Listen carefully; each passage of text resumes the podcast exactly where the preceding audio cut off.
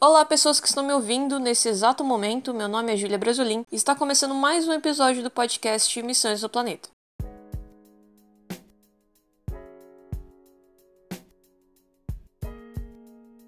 Nesse episódio vai rolar uma entrevista com o pessoal do Universo Acessível. E outra coisa é que dessa vez eu fui procurar entender melhor o que é a radioastronomia, um campo da ciência que começou a me chamar bastante atenção. Daí eu resolvi revirar meus livros, revista velha e colocar a internet do avesso para compreender o que essa área estuda. Lembrando que todas as informações utilizadas como fontes aqui no episódio, e vai ter um mini glossário também, vão ficar disponíveis no site www.missõesdoplaneta.com.br. Se você ficou com alguma dúvida, quiser corrigir e colaborar com algo, envie um e-mail para juliabrasolinha.gmail.com com o nome do episódio no lugar do assunto. Outra coisa bem legal é que eu vou explicar aqui como a NASA captou o som do espaço. Estranho, né? Bom, vai ter tudo isso e muito mais em 5, 4, 3, 2, 1, 0. A divulgação científica sempre foi importante e está se tornando atualmente ainda mais essencial, seja ela como for, online ou offline. Divulgar e explicar como as coisas funcionam é uma forma de contribuir com o conhecimento da sociedade e erradicar falsas informações. A ideia é que haja uma compreensão do que é ciência, do que é tecnologia e quais são os seus impactos. Se a ciência ela fica presa a seus termos acadêmicos e jargões e não dialoga de forma compreensível com a sociedade, não há benefício direto para todos. Eu acredito que se uma pesquisa, por exemplo, ela fica de conhecimento apenas de estudantes e professores numa universidade e os conteúdos ficam públicos apenas em forma de artigos científicos super complexos e não há um preparo jornalístico da mídia tradicional para traduzir tudo isso numa linguagem de fácil compreensão, vai sim existir uma brecha para falsas interpretações e divulgações errôneas sobre vários assuntos. E é aí que mora o perigo. Por isso, o papel do projeto Missões ao Planeta é trazer cientistas para falarem sobre seus trabalhos e explicar o que fazem. É trazer informações que muita gente se pergunta o que é, mas com receio de ser complexo demais acaba ignorando o assunto. E é dando importância para projetos de divulgação científica que eu entrevistei alunos da Universidade Federal do Rio de Janeiro que fazem um projeto chamado Universo Acessível. Então, sem mais delongas, bora lá!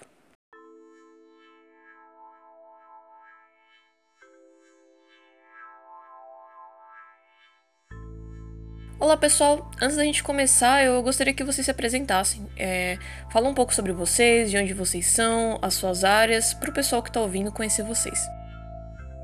Olá, meu nome é Jackson, uh, estou no sexto período do curso de Ciências Matemáticas da Terra. Oi, eu sou Elisa Maria, estou no oitavo período do curso de Terapia Ocupacional do FRJ. E eu sou a Érica, estou no sexto período de Astronomia também da FRJ. E eu sou a Júlia e estou no sexto período também de Astronomia da UFRJ. E o que é o Universo Acessível e quem participa dessa iniciativa?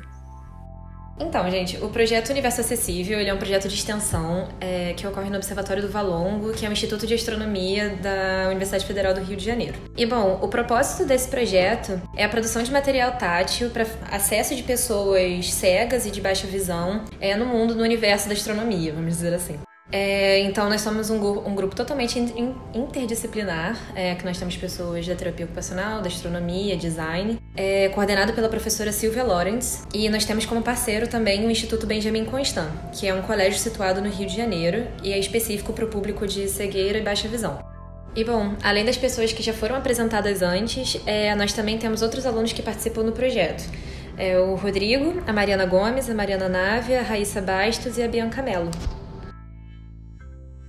Eu acredito que descrever o céu para pessoas com dificuldades visuais é uma tarefa que exige muito cuidado é, aos detalhes e empatia. Então, como foi o processo de criação do universo acessível? Quero dizer, o que vocês definiram como prioridade para solucionar problemas de acessibilidade na astronomia? Então, inicialmente, o foco do nosso projeto era tornar o Observatório do Valongo, que é o campus de astronomia da UFRJ, um lugar acessível à visita de todos. É, não só dos cegos, como a gente trabalha hoje em dia, de pessoas com baixa visão. E nós percebemos que iríamos precisar de muito dinheiro para fazer esse tipo de coisa, né? essas obras em locais públicos, é, para tornar acessível, a gente precisaria de investir em, em rampas, obras, consultas com arquiteto, coisas relacionadas à engenharia, obras, etc. E a gente resolveu mudar o foco do nosso projeto para levar o ensino da astronomia para pessoas cegas e com baixa visão. Ou seja, a gente continua na perspectiva da acessibilidade cultural, mas agora a gente tem como foco a educação inclusiva. E isso só foi possível a partir da parceria que a gente conseguiu com o Instituto Benjamin Constant, que a gente vai chamar aqui de IBC para ser mais rápido, né? É, até porque a gente identificou é, que eles não possuíam alguns materiais que eram específicos para facilitar né, o processo de ensino-aprendizagem em astronomia. E aí, então, esse tem sido o nosso trabalho, focando nas especificidades desse público e na produção dos materiais de baixo custo. Quais os principais materiais usados e criados no projeto e como eles funcionam na aprendizagem das pessoas? Bem, até o momento nós produzimos uma lua tátil e dois cadernos de astronomia. Também estamos construindo um sistema extrasolar, o TRAPPIST-1. Para a produção dos materiais em 3D, nós focamos em alguns conceitos importantes, como a diferença de texturas e o contraste entre cores. Combinações como amarelo e preto ou vermelho e branco facilitam muito mais a visualização para pessoas com baixa visão. Já texturas diferentes, como algo áspero e uma superfície lisa, favorecem a percepção de estruturas distintas para pessoas cegas. Na Lua, nós focamos em alguns, alguns conceitos é, para trabalhar com esses estudantes, que eram a face visível, a face oculta, né, as crateras e os mares, que não são mares, são planícies. É, alguns materiais que nós utilizamos, por exemplo, foram camurça em pó para representar os mares e papel machê para as crateras e todo o resto da superfície lunar.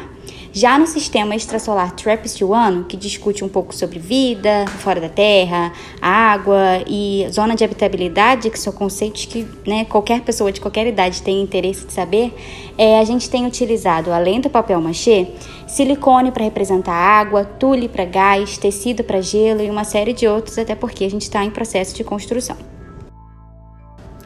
É, além dos materiais 3D, a gente também produz os cadernos de astronomia. Atualmente a gente já está produzindo o terceiro caderno.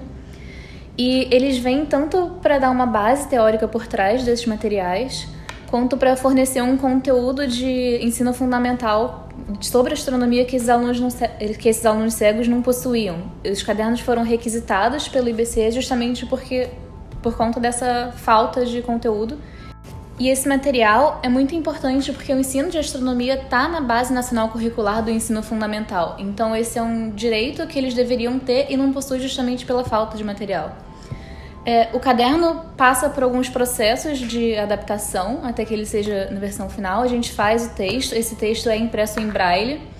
E além do texto em braille, a gente usa uma fonte chamada iFont, que ela é, é que ela é feita especificamente para para leitura de alunos com baixa visão. Ela auxilia, ela é uma fonte relativamente simples, ela tem uns tamanhos mais ou menos padronizados e ela torna a leitura por esses alunos de baixa visão mais rápida e mais fácil. A gente também adapta as figuras que a gente possui, é, até porque a astronomia trabalha com muitas figuras para você conseguir passar alguns conceitos, como eclipses, por exemplo. Então a gente tem essas figuras, elas passam por um processo de adaptação para que elas recebam essas cores contrastantes que a Elisa mencionou e que elas consigam ser enxergadas pelos alunos de baixa visão. A gente também trabalha na texturização dessas imagens com materiais de baixo custo, como por exemplo lixas, miçangas, cartolinas e afins. E uma vez que a gente tem essas imagens texturizadas, elas meio que viram um molde. Então, a gente consegue utilizar uma técnica chamada termoforme,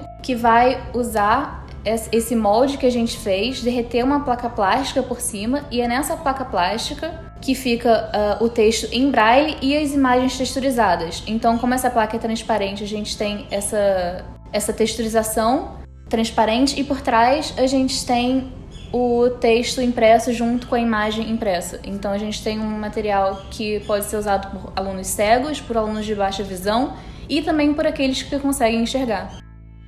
Bom, e é importante também ressaltar que esses cadernos que a gente produziu, eles seguem uma linha de pensamento. Então, nós tivemos já o primeiro caderno. Esse primeiro caderno, ele tratava sobre os movimentos da Terra, os movimentos da Lua, é, no segundo caderno, a gente já começa a falar sobre o nosso sistema solar, a gente fala especificamente sobre cada planeta. Tratamos também é, de sistemas extrasolares e um pouquinho só de astrobiologia, que é sobre a vida fora da Terra, né? E o nosso último caderno, que a gente ainda não produziu, mas já está em fase né, de construção, é sobre galáxias e estrelas. Então, eles seguem uma linha mesmo. Como foi a primeira vez que vocês colocaram um projeto em prática? É, eu acredito que as reações os resultados foram super positivos. Ah, foi muito produtivo, tanto para os alunos e alunas quanto para a gente mesmo. Todo material novo que é utilizado no, no Instituto Benjamin Constant, ele passa por uma fase de testes. E aí nós levamos a Lua Tátil no fim do ano passado. Na primeira experimentação, que é com os técnicos, já houve muito entusiasmo, né? Ao mesmo tempo que foi uma grande surpresa pra gente, já que nenhum deles tinha havia tido acesso a esse tipo de material antes. E aí na fase de aulas teste com as turmas de sexto e sétimo anos, o mesmo se repetiu. Nós fizemos uma breve introdução sobre alguns conceitos relacionados à lua e aí depois convidávamos cada aluno e aluna a experimentarem o material, ao mesmo tempo em que ouviam uma música e aplicávamos um questionário para entender um pouco mais como foi né, esse processo de aprendizado. A maioria acreditava que a Lua era plana, ou seja, que era como se fosse um círculo de papelzinho branco preso no céu.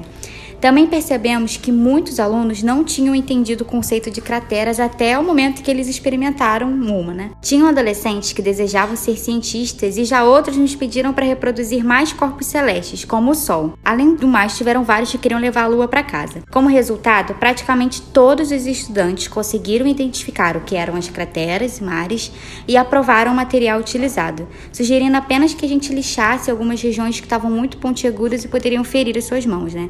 É citar que aqueles, aqueles adolescentes que não conseguiram identificar a diferença entre as crateras e mares é, eram jovens que tinham outras comorbidades, além da né, da cegueira e da baixa visão. E aí isso demandaria outras abordagens, outros recursos para favorecer né, o aprendizado em astronomia.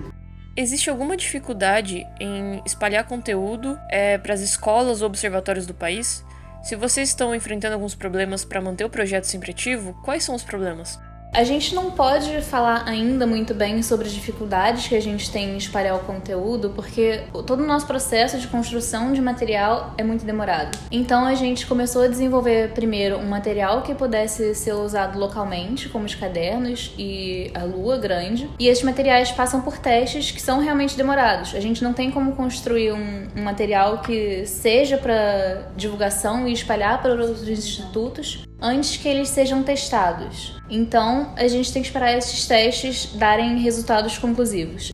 Mesmo que os testes já tenham sido realizados, ainda falta, nos falta dados, é, a aplicação disso de uma maneira é, com que seja feita ciência de fato. Coletar as opiniões, uh, realizar testes, fazer perguntas padronizadas, transformar isso em dados para ser é, tratados, analisados, para a gente conseguir ter alguma conclusão que tenha de fato uma intervenção científica, alguma coisa que vai adicionar na literatura de educação de pessoas cegas e com baixa visão no geral. É, apesar dessas dificuldades, o primeiro caderno já está nas fases finais de testes e a gente espera começar a distribuição dele para alguns institutos e algumas escolas públicas é, no início do ano que vem. E a gente está desenvolvendo a produção de de um kit Lua também, que seria um kit para que os próprios institutos possam montar uma versão miniatura da Lua 3D que a gente já possui. Então, nós temos sim alguns problemas para continuar né, é, no nosso caminho de desse projeto de extensão. Uh, um deles, eu acredito que o principal deles seja uh, o dinheiro mesmo, porque a nossa orientadora, Silvia, nós já citamos anteriormente, ela custeia tudo que a gente usa como material, mesmo sendo material de baixo custo e sendo materiais que são acessíveis a todos, assim, entre aspas, grande, em grande, grande quantidade de, de uso disso acaba se tornando algo que, que é, sai caro no bolso, entende? Então, outro problema que a gente enfrenta é sobre as bolsas também, que nós não temos bolsas para todos os estudantes. Nós temos bolsa apenas para três estudantes que estão participando do projeto e nós enfrentamos é, em relação a esse problema das bolsas também, porque é um pouco difícil a gente se dedicar mais tempo ao projeto, porque nós não fazemos só isso, é, não é algo obrigatório para a gente trabalhar com extensão, mas a gente gosta tanto do projeto que nós continuamos cedendo uma boa parte do nosso tempo a ele. É, as outras pessoas têm outras atividades, alguns, algumas pessoas fazem mais estágios, outras pessoas trabalham, outras pessoas é, se dedicam de tempo integral ao curso. Então, nós precisamos de muitas pessoas para poder levar à frente uma coisa que algo que alguém que poderia ter um tempo maior para se dedicar a isso faria. E ainda assim, com a falta de bolsa, acredito que algumas pessoas já saibam que a nossa bolsa de graduação ela é apenas 400 reais por mês. E isso, se você não tiver um, um bilhete único ou alguma coisa assim, mal dá para pagar sua passagem de, de volta, de ida e volta para o observatório para realizar os trabalhos. E são 20 horas semanais que a gente tem que cumprir para poder ter direito a essa bolsa. É importante citar ainda é, que a gente está em uma certa imprevisibilidade da continuidade dessas bolsas. Assim, alguns cursos é, da UFRJ, como por exemplo de terapia ocupacional, já teve uma, uma perda enorme do número de bolsas disponibilizadas para os projetos de extensão, né? E a gente continua fazendo as nossas ações sem ter certeza se no ano de 2020 é, a gente vai ter é, acesso a esse auxílio financeiro. Seja fora ou na internet, como a população pode ajudar? Colaborar com o universo acessível?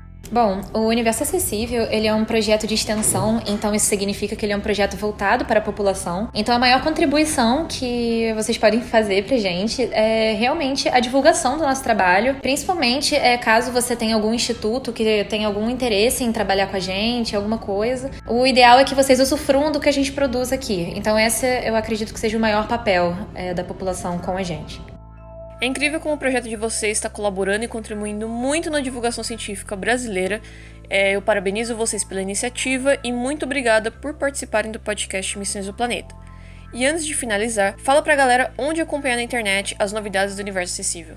A gente agradece a oportunidade de estar compartilhando nossas experiências com vocês e, caso queiram saber mais, é só nos procurarem no Facebook, através da página Universo Acessível e no Instagram pelo arroba universo.acessível. Ah, e é sempre importante lembrar que antes da divulgação científica, esse é um trabalho que produz afetações muito significativas na educação inclusiva. É isso, gente. Obrigada.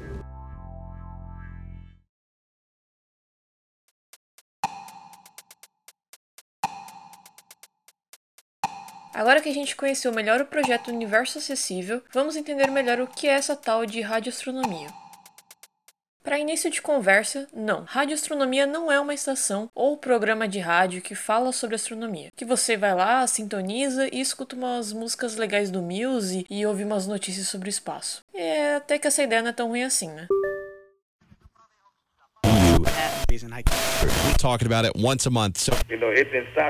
Você acabou de sintonizar na Rádio Astronomia 42.0 FM, a rádio mais popular do universo. E vamos de música, começando com Black Hole Sun.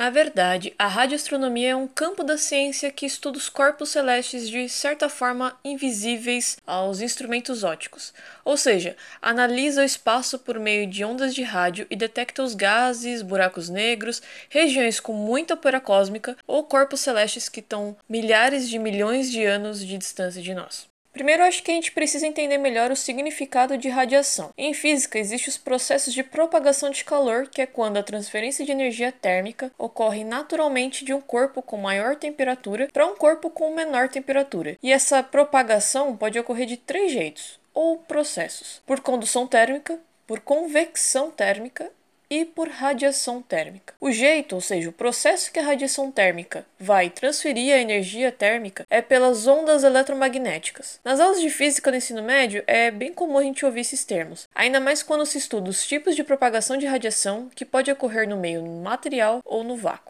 Lembrando que ondas é um movimento resultado de uma perturbação que se propaga em um meio, tipo quando a gente joga uma pedrinha no lago. E tem ondas que a gente não pode observar olho nu, tipo as ondas de rádio ou as de microondas.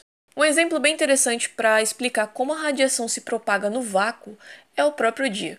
Funciona assim: a energia que vem do Sol, para poder chegar aqui na Terra, ela foi radiada e teve que viajar em forma de ondas pelo vácuo no espaço. Agora saca só, sabe aquele calorzinho que a gente sente quando a gente fica exposto ao Sol? Então, essa sensação é devido à radiação infravermelha. Lembrando que as ondas transportam energia e todo o corpo emite calor por ondas eletromagnéticas. E se você não se lembra, calor é a quantidade de energia transferida entre corpos que apresentam temperaturas diferentes. Tá, mas o que isso tudo tem a ver com radioastronomia? Para entender isso, a gente vai dar um pulo lá no começo dos anos 30.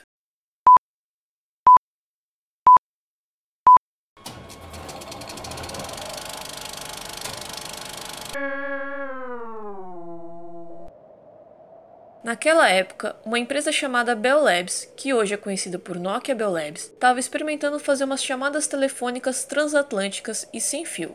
A Bell Labs estava querendo entender a estática que poderia instalar no oceano, daí eles correram atrás do estadunidense e físico e engenheiro Carl Gutjansky para investigar as origens. E foi aí que o Carl encontrou três fontes de onde vinham estática: das tempestades próximas, das tempestades distantes e um assobio sem parar vindo de algum lugar muito bizarro. Daí, durante um ano, o físico Carl ficou procurando esse assobio que estava mais proncheado. E usando uma antena rústica, ele descobriu que a estática vinha da nossa própria galáxia, ou seja, as ondas de rádio que viajam pelo espaço. Daí nasceu o campo conhecido como radioastronomia. Para se ter uma noção melhor, as ondas de rádio são um tipo de radiação eletromagnética que tem comprimento de onda maior e a frequência menor do que a radiação infravermelha, aquela que vem do Sol que eu citei anteriormente. E talvez você já deve ter ouvido falar em radiotelescópios. Os radiotelescópios são ferramentas essenciais na radioastronomia, exatamente por oferecerem outro método para detectar corpos celestes. É diferente dos telescópios ópticos, que possuem dificuldades de visualização quando o céu está nublado, por exemplo. Os radiotelescópios trabalham com sinais com comprimento de onda mais longos e que um céu cheio de nuvem não prejudica lá muita coisa. Graças à descoberta do CAR, anos depois, vários cientistas continuaram a desenvolver a radioastronomia, resultando em diversas descobertas de objetos celestes celestes como os quasares, os pulsares, os buracos negros e a expansão do universo. Uma outra coisa muito importante na radioastronomia sobre como os satélites Starlink e Elon Musk afetam a observação do céu. Sabe aquela imagem do buraco negro que ficou famosa quando saiu? Então, foi graças aos avanços da radioastronomia. Se liga nesse trecho com tradução livre de uma publicação do site New Science que fala como esses diversos satélites sendo enviados podem prejudicar a radioastronomia. Os recentes avanços na radioastronomia como a produção da primeira imagem de um buraco negro, só foram possíveis através de esforços conjuntos para proteger o céu do rádio contra interferências, afirma o comunicado da IAU. Muitos satélites emitem ondas de rádio que podem colocar em risco estudos futuros. Sendo assim, podemos concluir que a radioastronomia é uma área da ciência relativamente recente, que usa as ondas de rádio para estudar o universo e que vem avançando cada vez mais e que proporciona incríveis descobertas. É claro que nesse episódio eu não vou conseguir expandir tudo sobre a radioastronomia, mas eu vou deixar links interessantes sobre o assunto lá no site e quem sabe mais pra frente surja mais episódios sobre o assunto. Falando em universo, uma coisa que me chamou a atenção um tempo atrás, e daí eu lembrei que seria bem interessante trazer aqui para o podcast, é que uma equipe da NASA conseguiu sonificar, ou seja, transformar uma imagem em som. Mas não foi qualquer imagem, não. Foi uma foto de um aglomerado de galáxias registrado pelo telescópio Hubble. No processo, os objetos localizados na parte inferior da foto resultam em notas baixas, e os objetos que estão mais próximos do topo emitem assim notas mais longas e complexas, como detalha uma das notícias. Ou seja, as diferentes localizações provocam sons diferentes. É sempre bom lembrar que no espaço o som não se propaga, ou seja, é silêncio total. O som se propaga na Terra devido às moléculas aqui presentes. Sendo assim, escuta só o som que foi o resultado desse processo feito na foto dos aglomerados de galáxias.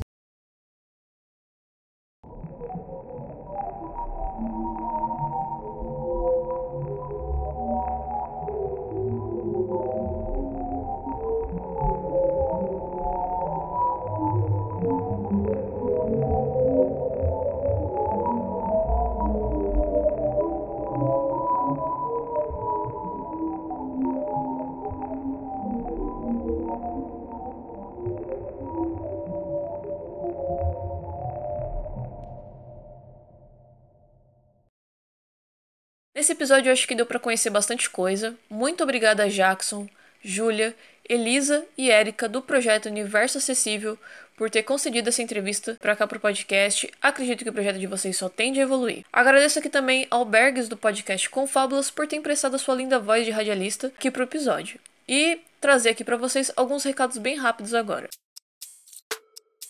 Em 2020 eu fiz um planejamento para o projeto. A partir de janeiro haverá mais uma nova fase para cada braço do projeto. Sendo assim, vai ter novidades para o podcast, para o site, para a newsletter. Finalmente a disponibilização do aplicativo que também vou deixar disponível no GitHub. E o mais legal é que eu vou lançar uma campanha de assinatura recorrente no Apoia-se com várias recompensas legais. Estamos chegando ao fim de mais um episódio da Missões do Planeta e mesmo que fique datado, eu gostaria de agradecer a todos os ouvintes por ter nos ouvido em 2019. Esse ano o projeto conquistou diversas coisas, entre eles a seleção e exposição como Makers no Campus Party Brasil São Paulo, a garantia do selo da Cidade Brasileira de Astronomia, a conclusão do desenvolvimento do aplicativo, o lançamento do podcast, entrevista com várias pessoas, o lançamento da newsletter e a palestra no 21º Congresso de Tecnologia da FATEC São Paulo. Eu fiquei bem feliz com a evolução do meu projeto, então eu agradeço também a todos os cientistas, estudantes, projetistas, podcasters e artistas que passaram pelo podcast e contribuem com a informação pelo Twitter em arroba Missões do Planeta e por me ajudarem a divulgar a ciência no Brasil. Então é isso, muito obrigada por me ouvir, espero que tenham gostado e até o próximo episódio.